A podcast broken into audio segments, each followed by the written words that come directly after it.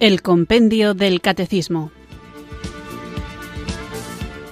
Un programa dirigido por el Padre Antonio López. Muy buenas tardes, queridos oyentes de Radio María. Recibid un afectuoso, cariñoso saludo desde Irurzun, en Navarra, quienes sintonizáis un día más esta emisora de María de la Virgen para escuchar el programa El Compendio del Catecismo.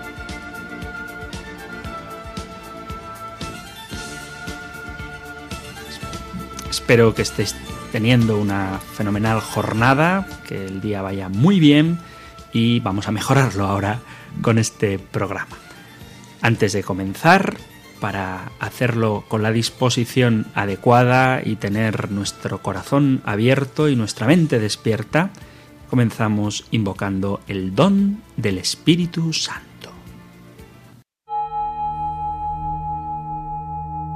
Ven Espíritu, ven Espíritu, ven Espíritu.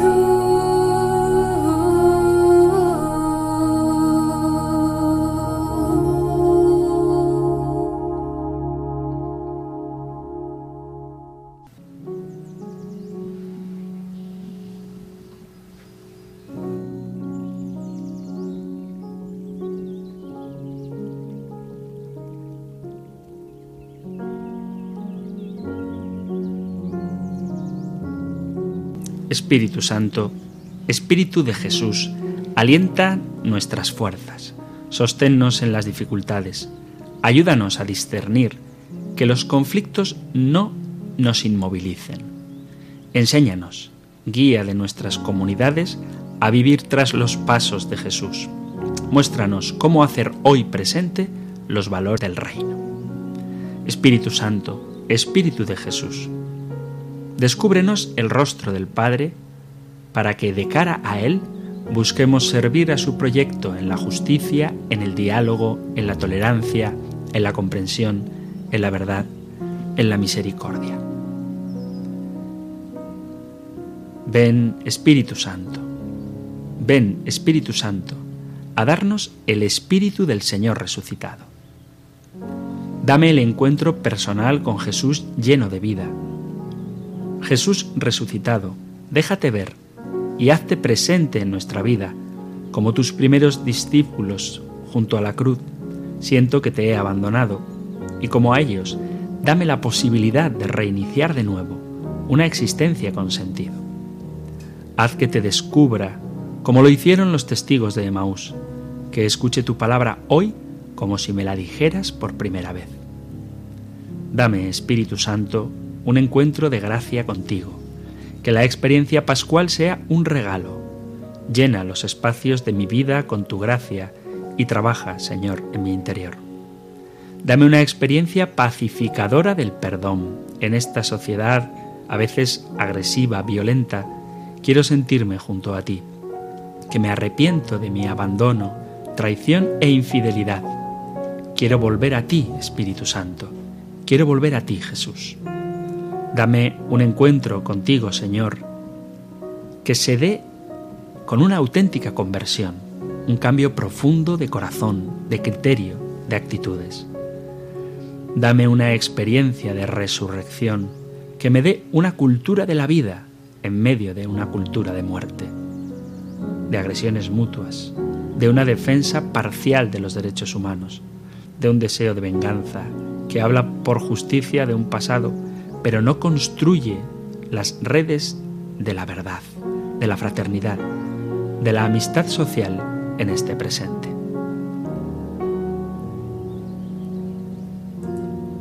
Dame, Señor, tu Espíritu Santo.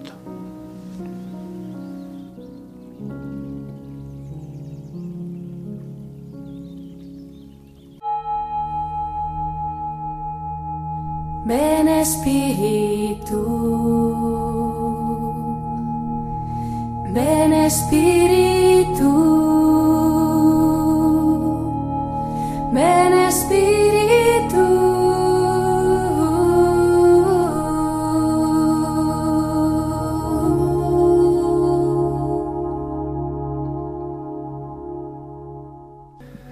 Una vez invocado el Espíritu Santo y confiando en que Él nos acompaña, nos guía, abre nuestra mente y también nuestro corazón para comprender y vivir lo que la doctrina de nuestra Madre Iglesia nos enseña, vamos a empezar el programa de hoy que va a ser continuación del que hacíamos ayer, puesto que vamos a seguir con el punto número 5 del compendio del catecismo que recordamos ahora con la voz de nuestra amiga Ingrid.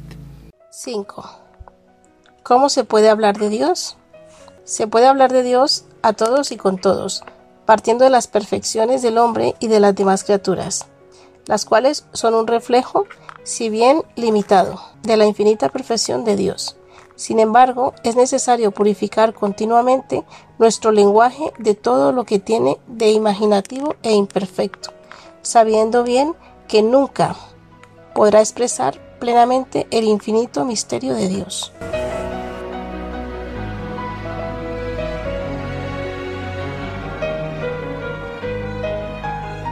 Este es el punto número 5 del compendio del catecismo y tiene varias partes. La primera de ellas, que es a la que dedicamos el programa de ayer, que ahora resumo brevemente, hacía referencia precisamente a si se puede hablar de Dios y yo decía esta frase que me encantó y me gustaría repetirla porque es para meditarla. No hables de Dios a no ser que te pregunten, pero vive de tal manera que te pregunten.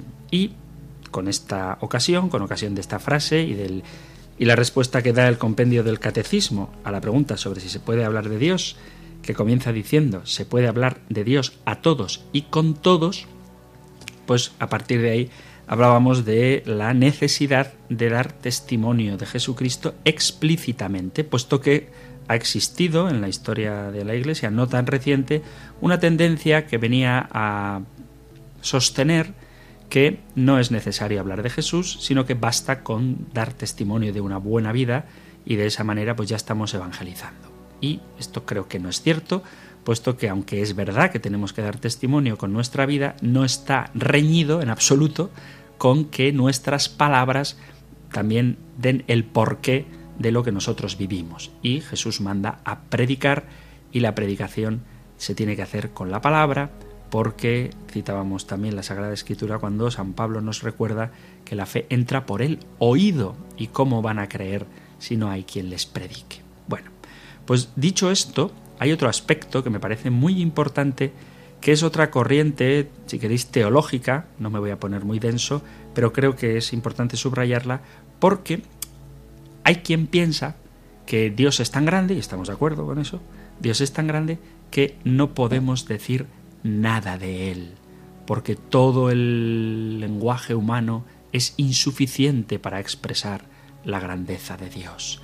Y quienes piensan así se decantan por lo que se llama, atención a la palabra, ¿vale? Se llama la teología apofática, teología apofática. O también podemos llamarla, que creo que nos va a sonar más la expresión, teología negativa, que consiste en poner en evidencia que el lenguaje cristiano y las expresiones que podemos, el lenguaje cristiano quiero decir, el lenguaje religioso y las expresiones que podemos utilizar para hablar de Dios siempre son insuficientes, puesto que Dios es tan grande que lo único que podemos decir de Él es lo que no es, más que lo que es. Bueno, esto tiene su parte de verdad, pero es delicado. ¿Por qué? Pues porque si decimos que de Dios no podemos conocer nada, en el fondo nos estamos condenando a un silencio absoluto a propósito del misterio más grande que es precisamente Dios y nuestra relación con Él. Así que se puede, se puede decir algo a propósito de Dios o lo único que tenemos que hacer es resignarnos a decir lo que Dios no es. Pues la respuesta la tenemos en la encarnación de Jesús, donde el Verbo de Dios hecho hombre nos expresa cómo es verdaderamente Dios. Y a través de su revelación podemos decir cosas ciertas del Señor. De hecho, hay una expresión, digamos, teológica que mm, ha marcado como moda, o marcó en su momento moda, que era la expresión decir que Dios es el totalmente otro y que no tenemos absolutamente nada en común con Él y que por lo tanto nuestro pensamiento nunca puede acceder a una relación con Dios. Bueno, Todo esto tiene su sentido, puesto que ciertamente Dios es muy grande, pero encuentra su respuesta en el hecho de que Dios se nos ha revelado. Y se nos ha revelado en un lenguaje humano. Fijaos lo que nos dice la Biblia.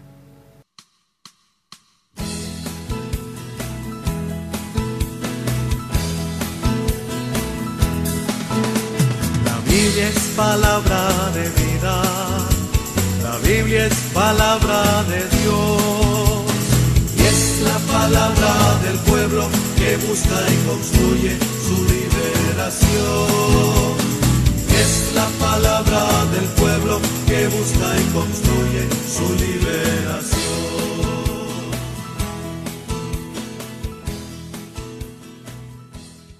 Antes de comenzar con las citas bíblicas, quiero dejar claro una idea que a lo mejor es importante decirla, y es que esta idea de si Dios es el totalmente otro o si se puede decir algo de Dios porque nuestro lenguaje es incapaz de abarcar la grandeza del Creador, no es una cuestión meramente teórica. A veces hay gente que desprecia un poquito la teología porque piensan que son temas de laboratorio intelectual.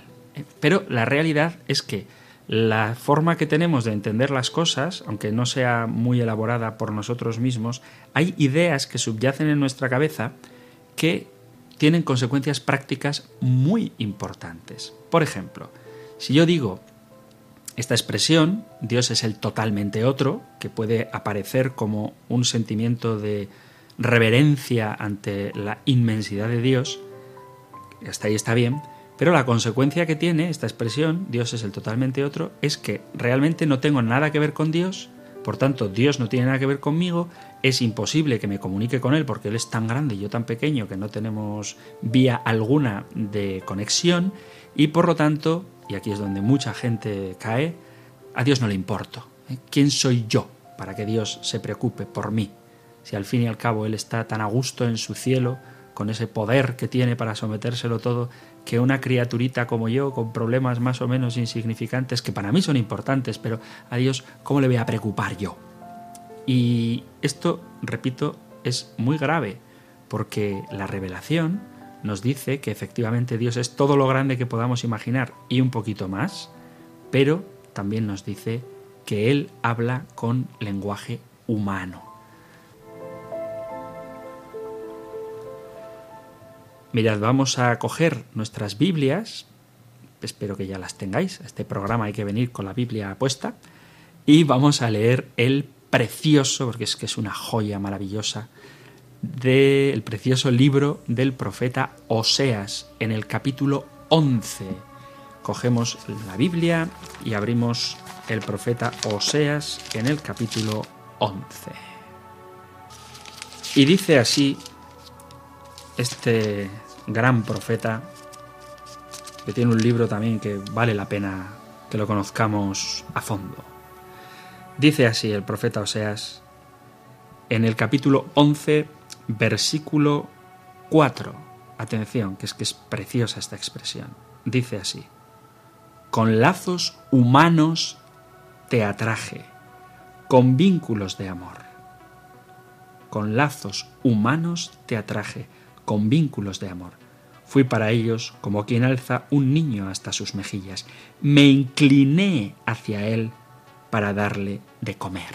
Es decir, Dios es muy grande, Dios es inmenso, es inabarcable, es impresionante, es increíble, es alabado, glorioso, ensalzado, magnificado. Pero en esa grandeza, dice, con lazos humanos lo atraje, con vínculos de amor. Fui para ellos como quien alza un niño hasta las mejillas, es decir, Él nos levanta para que podamos besar su rostro, y luego dice, me incliné hacia Él para darles de comer. ¿Por qué podemos tener una relación con Dios? ¿Por qué podemos hablar de Dios si es tan grande y nosotros somos unas criaturas aparentemente insignificantes? Porque Él nos atrae con lazos de amor, nos alza, nos eleva, nos coge a upas, como un padre que coge a su hijo para darle un beso y se inclina hacia nosotros para darnos de comer.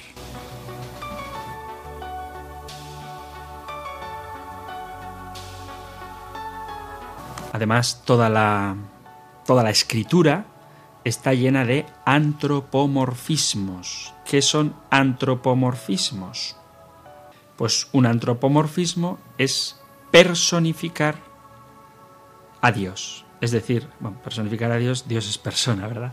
Pero me refiero que un antropomorfismo es una especie de género literario, por así decirlo, que atribuye a Dios características humanas.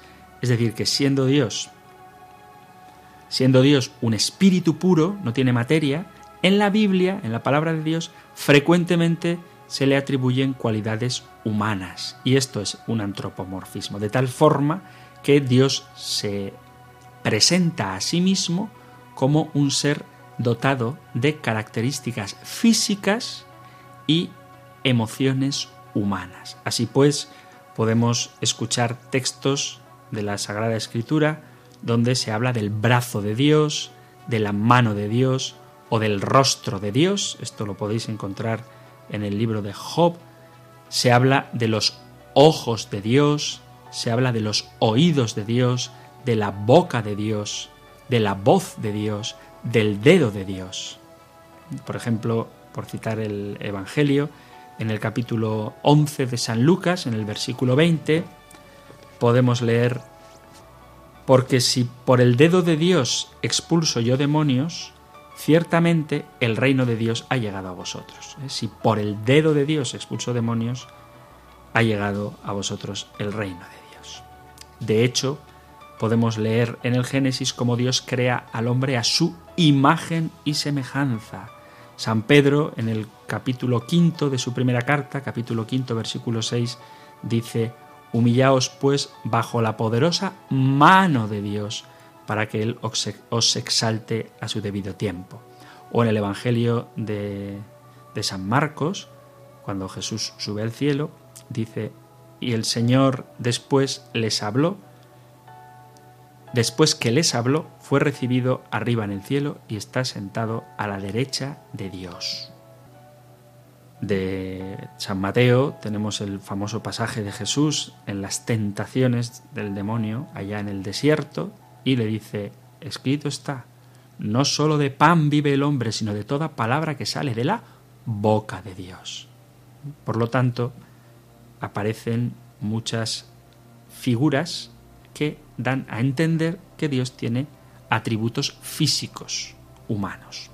E incluso podemos ver a Dios cambiando de opinión. Por ejemplo, en el libro del Éxodo, en el capítulo 32, libro del Éxodo, capítulo 32, podemos leer en el versículo 14. Fijaos lo que dice. ¿eh?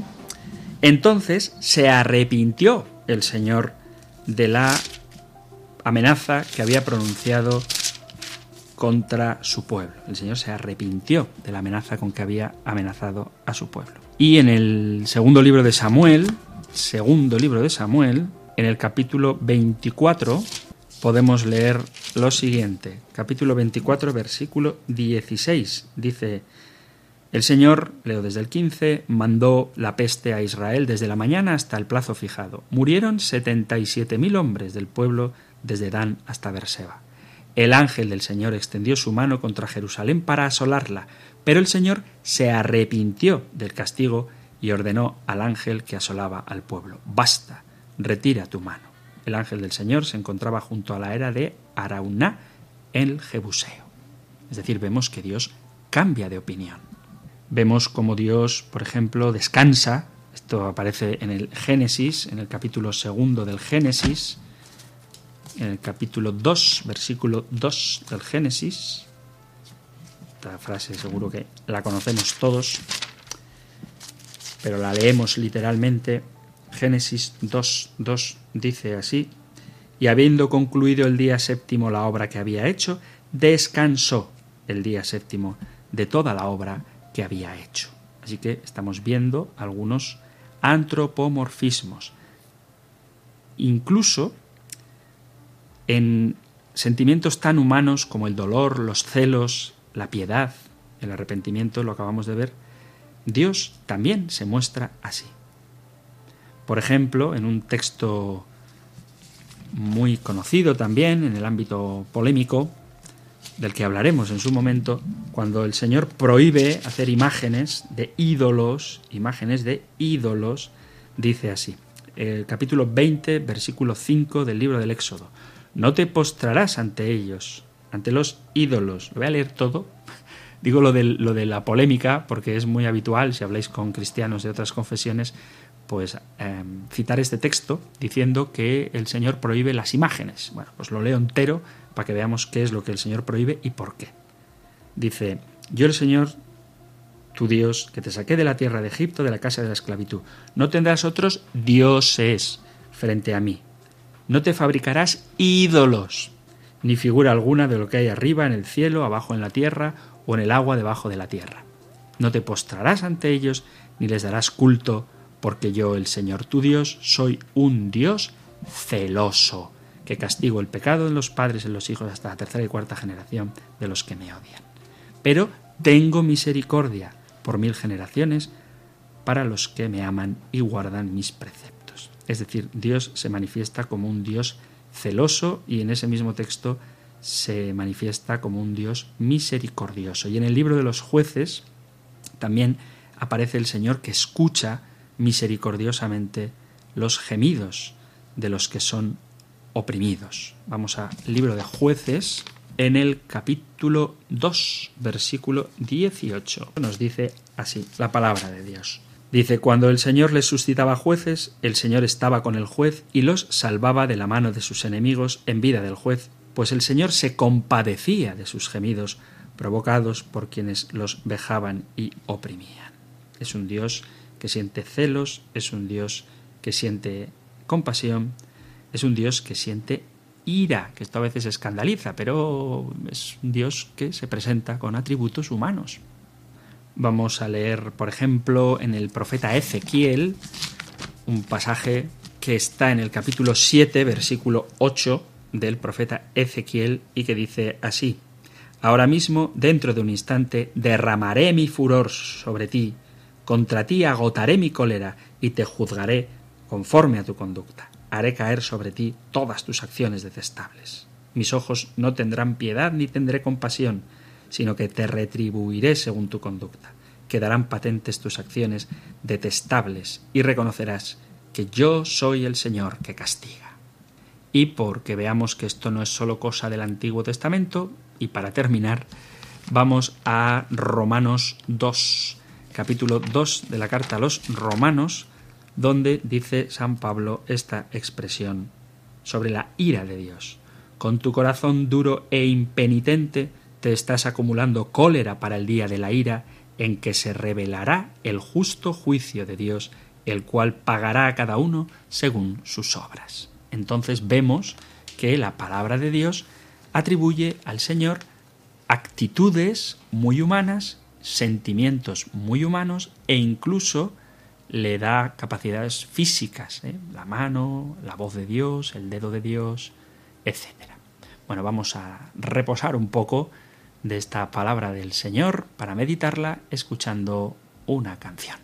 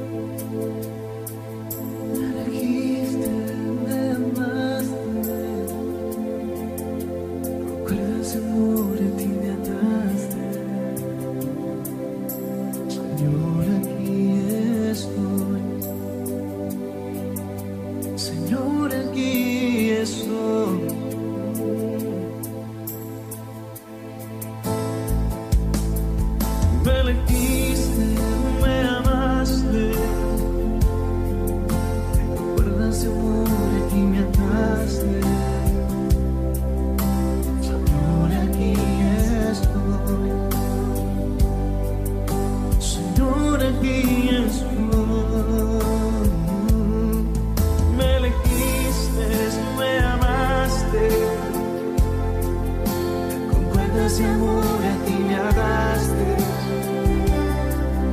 Señor, aquí es tú. Señor.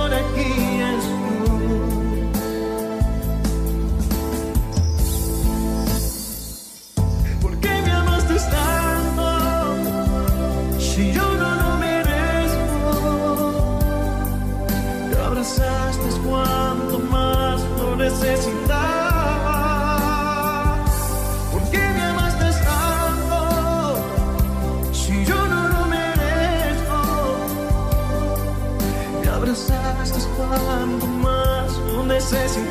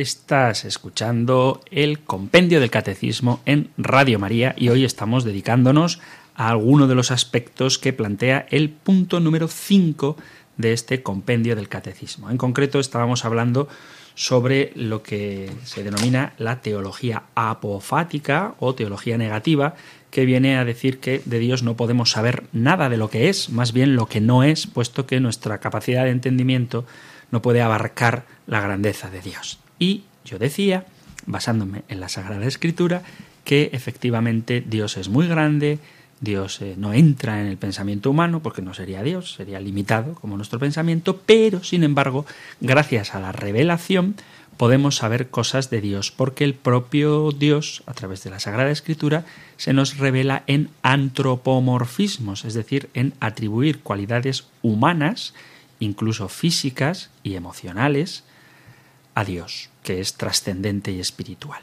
Y además podemos decir muchas cosas de Dios porque Él nos lo ha dicho todo en su Hijo Jesucristo, en el Verbo hecho carne, hecho hombre.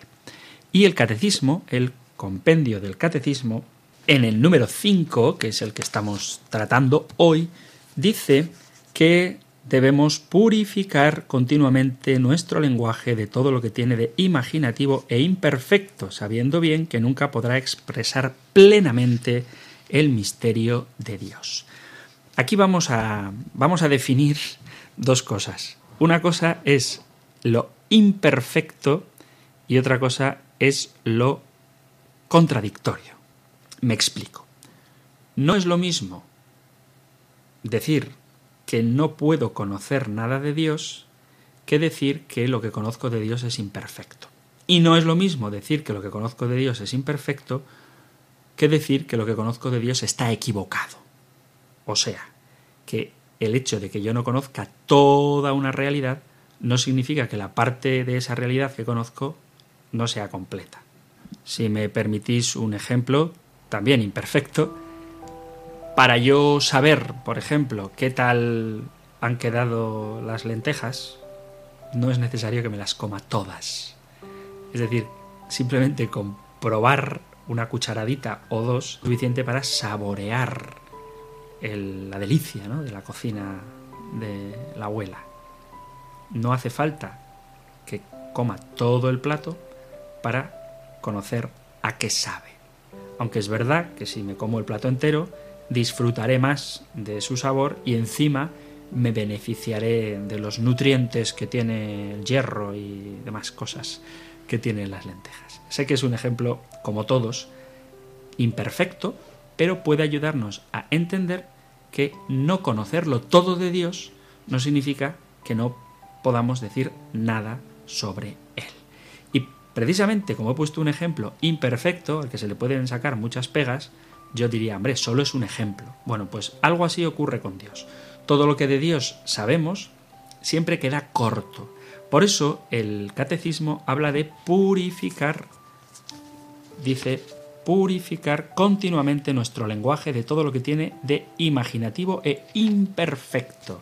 A veces, pues influidos por ideas que tenemos de libros que hemos leído o de telenovelas o de películas o de dibujos o de series, pues podemos confundir las cosas. Sin ir más lejos, por poner un ejemplo concreto, este domingo pasado celebrábamos la solemnidad de Cristo Rey.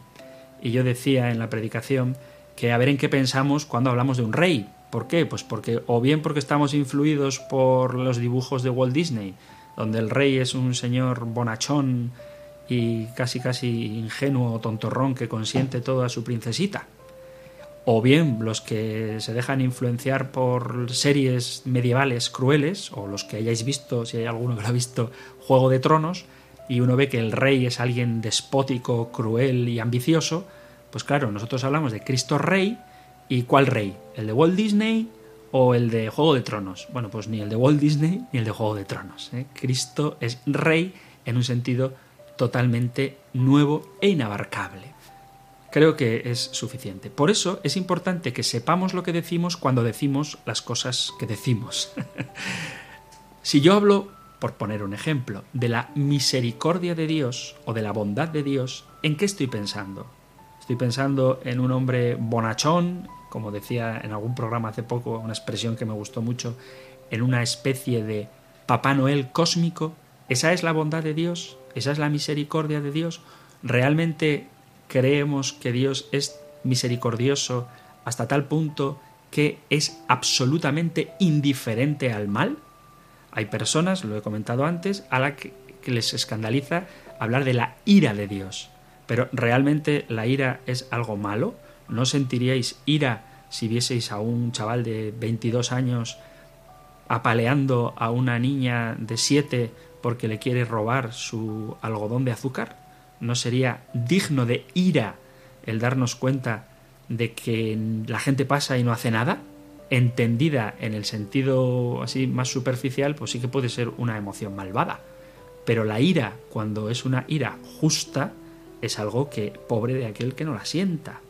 Mirad, a propósito de la ira de Dios, por poner un ejemplo práctico mío, personal, yo tengo perro, tengo un perrito, muy bonito. Y yo le trato bien a mi perro, lo mejor que puedo. Y raramente le grito o le riño. Pero confieso que ha habido alguna vez que me, he puesto muy nervioso con mi perro y le he gritado. Y si lo hubiera cogido en ese momento, a lo mejor le daba una cachetadita al perrito. Animalistas, perdonadme, pero es así. Cuando me he enfadado yo con mi perro, pero de verdad, cuando alguna vez yendo suelto, ha cruzado la carretera. Ese momento de peligro para él hace que a mí se me encienda la ira. Y no es porque no lo quiera, sino que es al revés. Precisamente cuando veo que se está poniendo en peligro, que está arriesgando por inconsciente, es cuando yo me pongo nervioso y un poco irascible. ¿Por qué? Pues porque se está poniendo en peligro. Pero no es fruto de mal corazón mío. Yo creo que eso todo el mundo lo entiende, ¿no? Cuando un padre puede enfadarse legítimamente con su hijo, pues cuando se está poniendo en peligro. Y esto es lo que Dios manifiesta, por ejemplo, con su ira. Todo lo que digamos de Dios es imperfecto, pero que sea imperfecto no significa que sea incorrecto. Son dos realidades distintas. Por eso, y en resumen, se puede hablar de Dios, Él se ha manifestado con lenguaje humano, y aunque las figuras que podemos tener imaginativas de Dios son imprecisas o imperfectas, eso no significa que sean necesariamente incorrectas.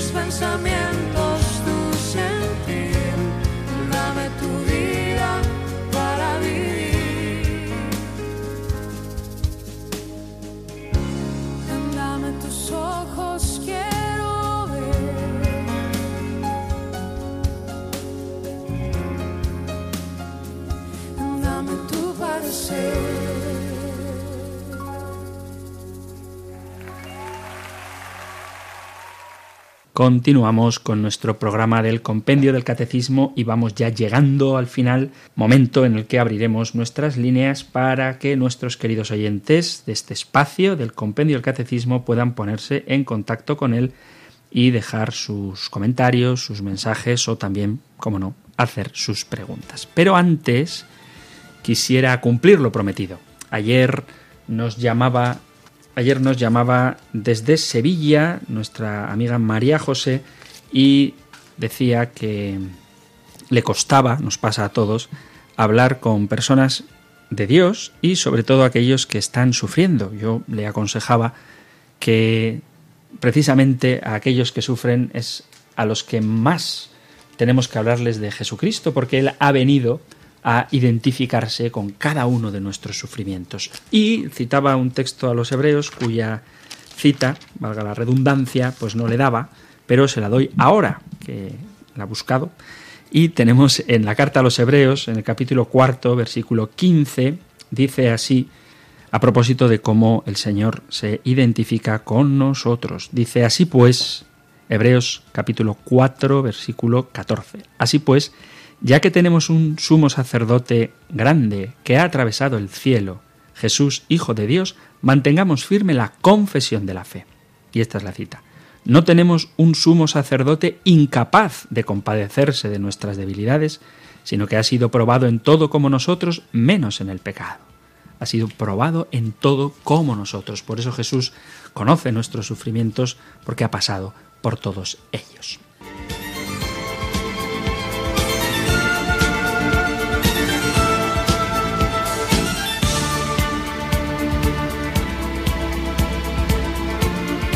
También quiero responder por línea abierta, por el correo, perdón, por el, por la radio, a un correo electrónico de un oyente que decía ¿Por qué rezamos el credo si Dios no quiere que creamos en él? Bueno, eh, esto me imagino, bueno, imagino, supongo que lo, lo decía por una afirmación que hice en uno de los programas en el que yo decía que Dios no quiere que creamos en él. Sino que lo que Él quiere es que entremos en comunión con Él. Bueno, propiamente yo lo que dije fue que Dios no quiere que solamente creamos en Él, sino que lo que Él quiere es que entremos en comunión con su intimidad. Meramente no quiere que creamos que Él existe, sino que vivamos en Él. Además, para argumentar esta idea de que Dios no quiere que creamos en Él, vamos a coger la Sagrada Escritura y en la carta del apóstol Santiago, carta del apóstol Santiago hay una afirmación que es muy llamativa, pero muy interesante. En el capítulo 2 de la carta de Santiago dice, en ese contexto de, de la importancia de las obras, además de la fe, dice, leo desde el versículo 18, capítulo 2 de Santiago. Pero alguno dirá, tú tienes fe y yo tengo obras. Muéstrame esa fe tuya sin las obras y yo con mis obras te mostraré mi fe. Y luego dice, tú crees que hay un solo Dios, haces bien. Hasta los demonios creen y tiemblan. Es decir, no basta con creer, porque también los demonios creen. Hay que, además de creer, vivir según la voluntad de Dios y la voluntad de Dios es que los hombres conozcamos al Hijo y aquel que lo ha enviado. Así que después de responder a estos correos electrónicos y de dar la cita bíblica que dejé ayer pendiente, ahora sí quedan abiertas las líneas para que os pongáis en contacto llamando al 91005 9419 91005 9419 para entrar en directo o si preferís hacerlo por WhatsApp en el número 668 594 383 o bien al correo electrónico compendio arroba radiomaria.es. Ha habido varias personas que me han dicho que escuchan el podcast de el compendio del catecismo que podéis descargar y oír cuando queráis en la aplicación de Radio María o en la página web de Radio María y ahí están todos los compendios, el que estoy haciendo yo y también todos los del padre Raúl Muelas y los de los sacerdotes que antes que yo han hecho este programa. Digo lo del podcast porque hay gente que escucha el podcast pero no puede llamar en directo porque el podcast no lo está escuchando en directo. Bien, pues a esos les animo a que escriban a compendio arroba radiomaria.es o al número de teléfono de WhatsApp 668 594 383. Y a quienes estáis en directo y queráis participar en el programa, llamad al 91005 94 19. Dos favores, uno más intenso que el otro. El más intenso, por favor, sed breves para que dé tiempo a que entren llamadas, breves y concisos.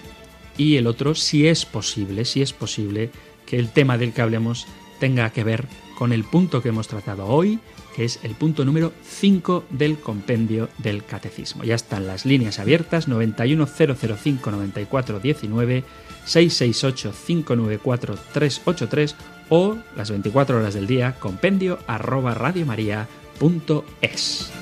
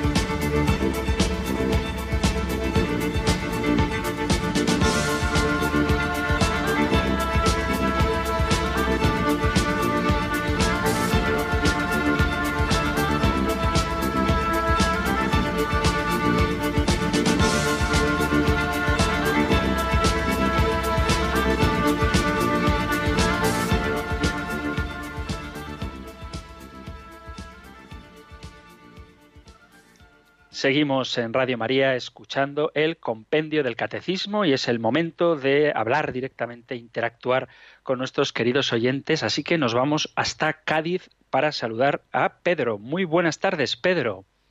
Hola, buenas tardes, un saludo y muy Muchas enhorabuena por el programa. eh. Muchísimas gracias. Gracias. Ya tengo apuntado, yo tengo, yo tengo una agenda y tengo apuntado frases, muchas citas. La verdad Ah, qué que bien. usted ilumina mucho, eh, ilumina mucho con la Biblia el programa. Mire, pero yo tengo una frase desde niño del padre del obispo Casal Betálica, que ya murió, que en paz descanse, decía que el hombre debe leer todos los días la Biblia para saber de Dios y el periódico para saber de los hombres. Y yo le Ujú. quiero hacer una pregunta directa. ¿Qué podía, por- porque hoy por desgracia eh, Dios es poco noticia, sobre todo en la prensa? ¿Qué podíamos Sí. hacer para mejorar que Dios sea más noticia en la prensa? Por ejemplo, ahora han muerto muchos sacerdotes con el COVID, de capellana y todo, y apenas se habla de ellos. Bueno, no sé, ya corto porque quiero ser breve. Gracias y muy amable. Vale. Bien, Pedro, gracias a ti por tu llamada. Bueno, yo en primer lugar, y no me voy a enrollar, eh, hablar de la prensa es un poco amplio. ¿Por qué? Pues porque existen muchos, mm, muchas empresas dedicadas a la información. Entonces, hay empresas cuyo línea editorial, digámoslo así, eh, pues no tiene mucho que ver con la Iglesia y hay otras que, sin embargo, pues sí que se preocupan de las cosas de la Iglesia. Entonces, la cuestión está en saber qué prensa leer o a qué prensa dar la noticia para que la publiquen. Pero yo hablo desde mi experiencia, sí que existen lugares, eh, medios de comunicación social, que han publicado los datos, incluso con pequeñas biografías o actos heroicos de sacerdotes que han muerto, por ejemplo, prestando su servicio en hospitales para enfermos de- del coronavirus. Es decir, la prensa, pues como digo, es una cosa muy amplia y así como hay medios de comunicación que no dan las noticias de la Iglesia o las dan sui generis, según su gusto, pues hay otros que se toman más en serio la actividad, la labor de la Iglesia y de los cristianos y hacen noticia de ello. Depende de nosotros fomentar las- los grupos editoriales que participan y que favorecen las noticias eclesiásticas y que dan testimonio de las cosas muy buenas que hacen los cristianos. Así que bueno, eso es lo que yo te diría.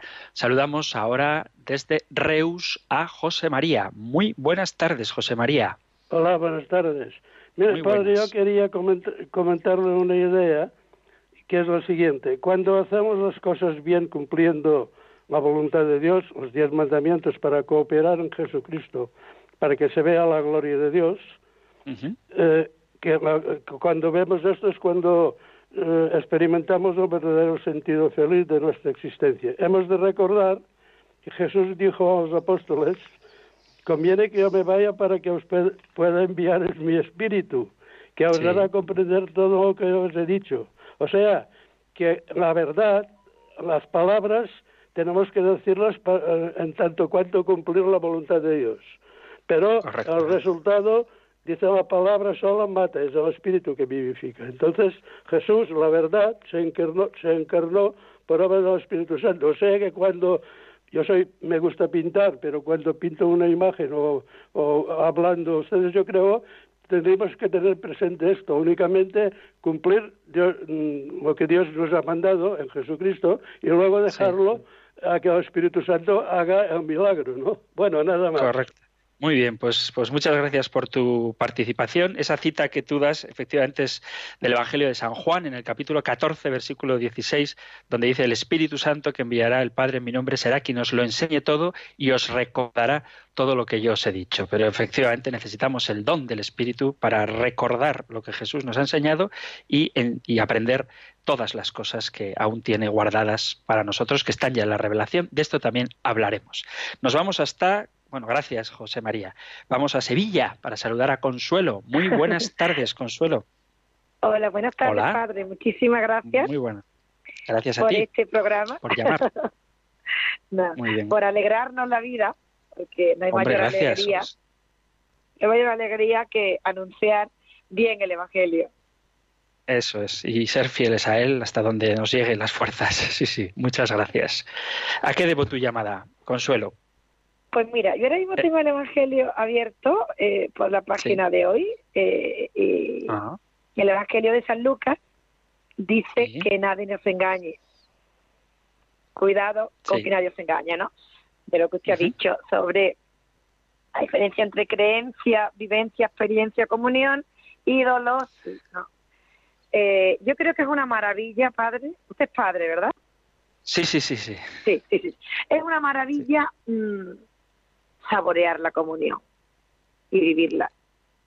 Pero no es precisamente eh, eh, eh, lo que abunda. ¿Mm?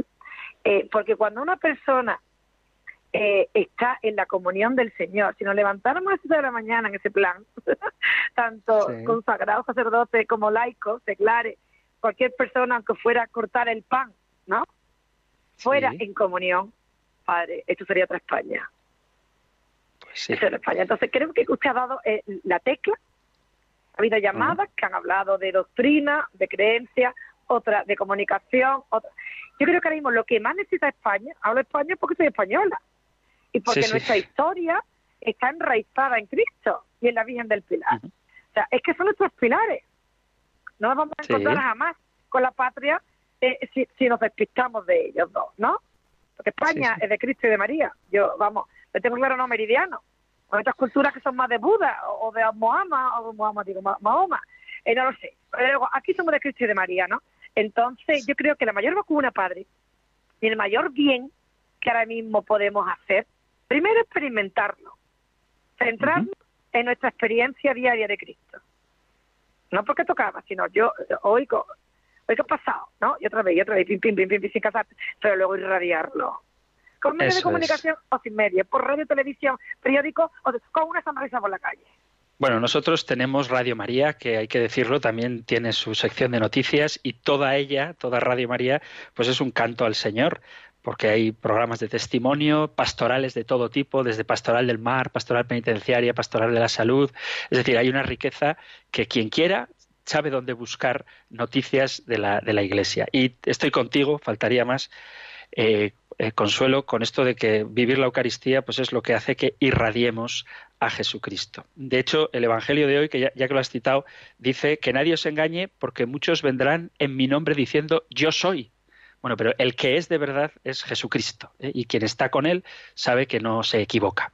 Así que pues ojalá que recuperemos nuestras raíces cristianas y que vivamos en fidelidad a Jesucristo para irradiar desde la radio o desde la cocina del hogar o desde el bar tomando una cerveza o dando un paseo con los amigos y desde luego en la iglesia, en el culto, en los grupos de catequesis de adultos, de jóvenes, donde estemos, pues irradiar a Jesucristo. Muy bien, Consuelo, muchísimas gracias y saludamos ahora a María Luisa desde Madrid. Muy buenas tardes, María Luisa. Muy buenas tardes. Es la primera vez que le oigo, padre. Bueno, pues gracias por empezar. Espero- no lo dejes, no lo dejes. Espero seguir haciéndolo, pero quisiera, como en el Padre Nuestro, perdón y dar las gracias por todas las veces que me han intentado ayudar. Qué bien. Qué bien. Pues bendito sea el Señor que tienes capacidad para verlo y un corazón, como veo, lleno de agradecimiento hasta las lágrimas. Es que tengo un carácter que soy difícil y, y me doy cuenta, pero a veces no eh. lo puedo evitar. Lo siento, perdónenme. Bueno, yo seguro que la gente que te ayuda, eh, aunque tengas un carácter a veces difícil, como dices tú, no deja de quererte. Lo único que hay que pedir al Señor la dulzura, ¿vale? Eh, en, en la carta a los Gálatas, cuando se habla de los del fruto del Espíritu Santo, pues voy a ver si lo encuentro. Creo que es Gálatas 5. eh, pues eh, mm, oh, vaya, vaya. Eh, la carta a los Gálatas, cuando habla de- del fruto del Espíritu, dice así, Gálatas 5, efectivamente, capítulo 20, o sea, perdón, capítulo 5, versículo 22, dice, el fruto del Espíritu es amor, alegría, paz, paciencia, afabilidad, bondad, lealtad, modestia, dominio de sí. Eh, O sea, que pídele al Espíritu Santo que te colme de sus dones y la dulcificación del carácter será un fruto directo de la acción del Espíritu en tu vida. Muy bien, María Luisa, pues un abrazo, mucho ánimo y damos las gracias de tu parte a todos los que tratan de ayudarte, porque la vida, gracias a Dios, está llena de muy buenos testimonios. Así que vamos a terminar nuestro programa. Os doy esta bendición de la Sagrada Escritura que aparece en el libro de los números y con la que despido, quiero despedir siempre el programa. El Señor te bendiga y te proteja ilumine su rostro sobre ti y te conceda su favor, el Señor te muestre su rostro y te conceda la paz. Muchísimas gracias por escuchar este compendio del catecismo, gracias por estar ahí, un abrazo y si queréis, hasta mañana.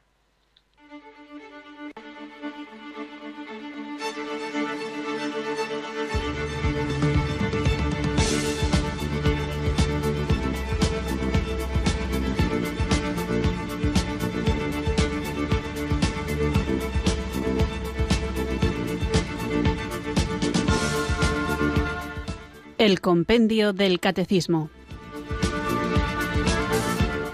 Un programa dirigido por el Padre Antonio López.